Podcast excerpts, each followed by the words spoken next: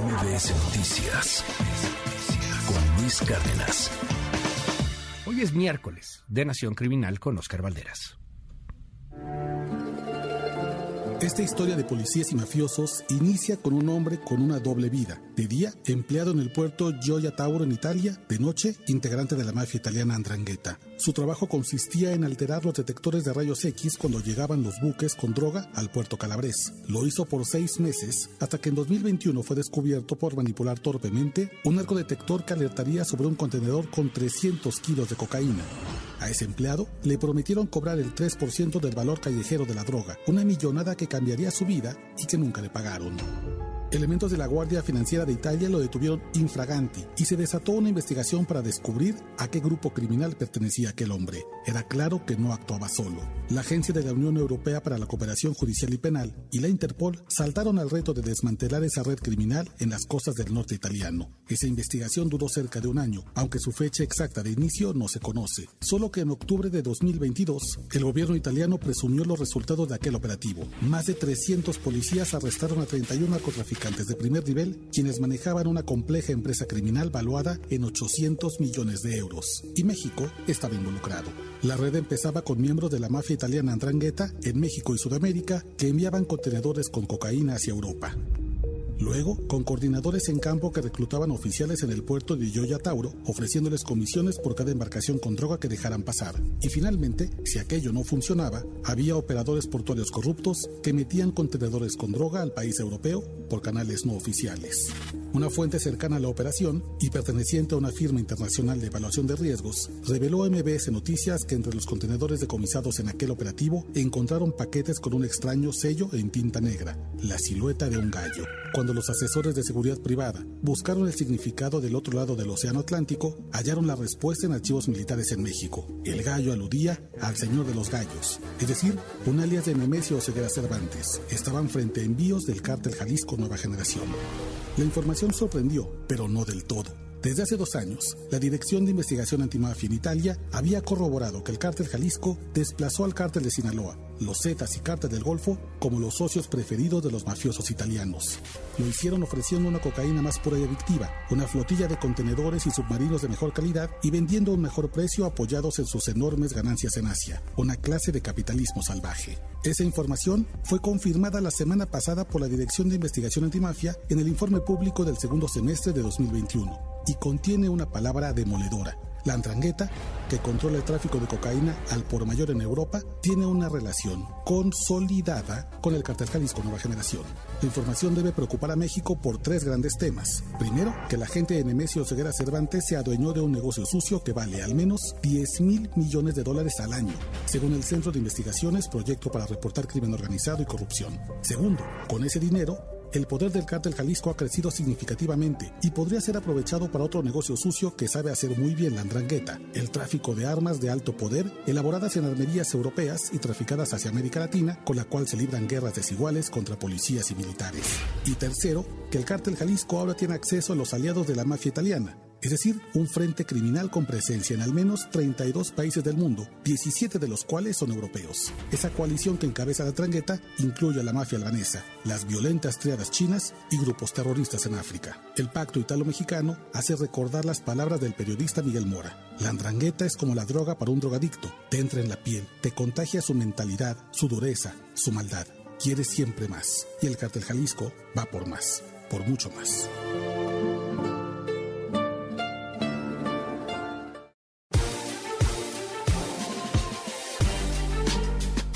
Nación Criminal con Oscar Valderas, querido amigo, hermano, qué gusto verte. ¿Cómo estás, Oscar? Bienvenido. Qué gusto verte, querido Luis. Todo bien, muchas gracias. Cuéntanos más de esta Nación Criminal. Pues mira, Luis, yo creo que lo interesante de esta nación criminal es cómo el cártel Jalisco ha comenzado a desplazar desde hace tres o cuatro años a grupos históricos como el cártel de Sinaloa. Tiene ahora ya confirmado, ya hay un informe de la Dirección Antimafia Italiana que ya es el consentido de la andrangueta. Que la andrangueta es ni más ni menos que la mafia italiana. los jefes de la Cosa Nostra, ¿no? Sí, pero además, imagínate, tienen presencia en 23 países, 17 de ellos europeos y son quienes manejan el negocio de la cocaína en Europa. Un negocio de 10 mil millones de euros al año. Y la gente podría decir, bueno, ¿y eso ¿Y eso en qué me preocupa? Y, ajá, ¿y, eso, ¿Y eso con qué se come? ¿O cuál es el, la relevancia de saber que ya están en Italia? Bueno, que cuando uno se apodera de un negocio de ese tamaño, las ganancias, digamos que se reinvierten, por llamarle de algún modo, esta empresa, en términos de empresas criminales, en el país de origen donde está la sede, digamos, de la empresa, que es México. Y déjame ponerte un ejemplo. Hace tres días hubo un enfrentamiento brutal en Teocaltiche, Jalisco. Eh, un, pero de verdad fue terrible.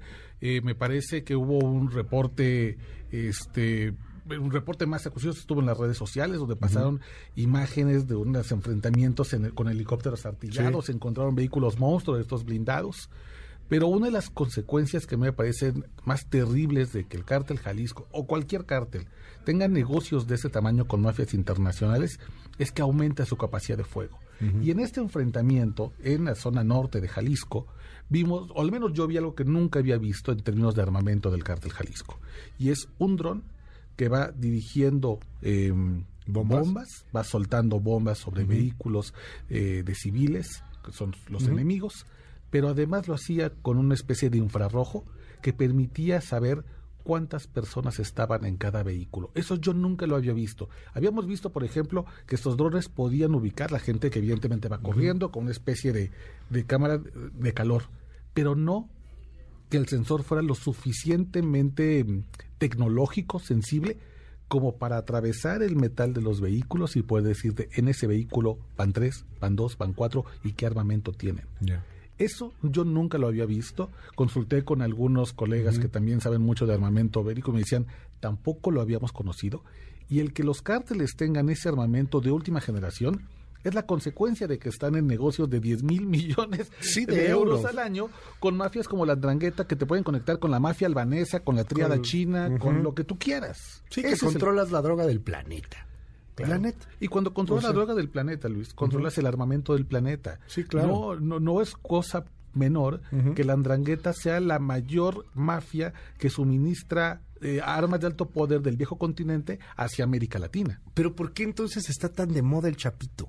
O sea, los chapitos, la DEA ofreciendo 10 millones de dólares por cada uno de los tres chapitos y tiene, me, me llamaba la atención hasta su correo electrónico, este, chapitos tips, tips, arroba de arroba ¿no? Este, y, de queremos capturar a los chapitos. Digo, entiendo lo que son históricamente, el símbolo, hasta político, pero claramente, y no es nuevo, desde hace años estamos hablando del fortalecimiento del cártel Jalisco Nueva Generación. del Mencho. El cártel Jalisco Nueva Generación, a diferencia del cártel de Sinaloa, no es el principal, eh, digamos que, enviador, sender de fentanilo hacia Estados Unidos. En realidad se ha concentrado más bien en negocios como la metanfetamina o la, cocaína a nivel global. Ok.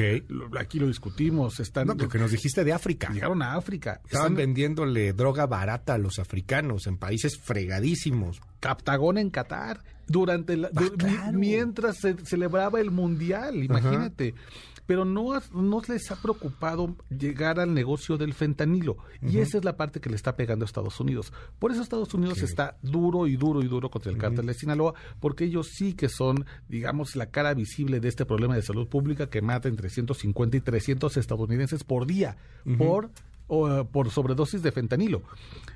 El cártel Jalisco Nueva Generación ha fijado una prioridad no solamente en Estados Unidos y el fentanilo, sino que ha ido diversificando sus negocios ilegales. Y eso de, algún modo lo ha permitido que haya podido crecer al amparo de, la, mirada de otros, de otros organismos internacionales. Es súper interesante ver cómo ha entendido el cártel Jalisco Nueva Generación que llevando sus negocios sucios a Europa, a África, a Asia, y no necesariamente concentrándose en Estados Unidos, es como pueden tener el radar. Exactamente.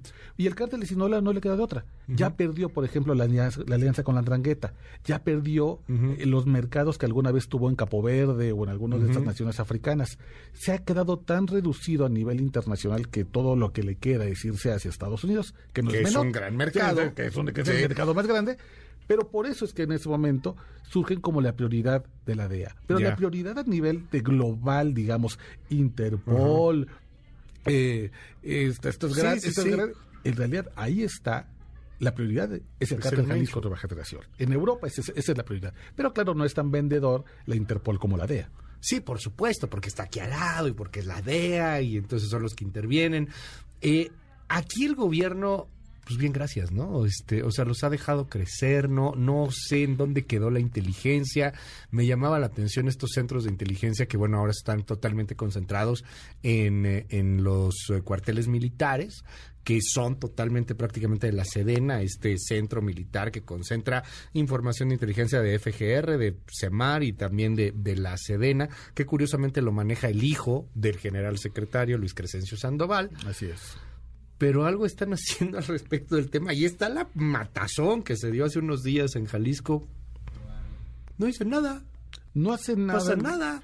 Porque para hacer algo se necesita, y esto lo hemos insistido. Eso sí, la Guardia Nacional atacó unos chavos que al parecer eran talamontes, así los hayan sido, ¿no? Pero que hayan eso ataques parece que no es algo justo. En fin, perdón. Ese es el problema, porque estamos pensando que la única forma de combatir estos grupos es a ras de tierra, ¿no? Yéndonos al monte con las armas cargadas en la espalda, tratando de ver quién se mueve y a quién le disparamos y después investigamos como pasó con estos talamontes. Pero la única forma de parar una empresa criminal del tamaño del cártel Jalisco Nueva Generación, que insisto, solamente del negocio con los italianos se está metiendo 10 mil millones de euros al año, es atacando sus finanzas.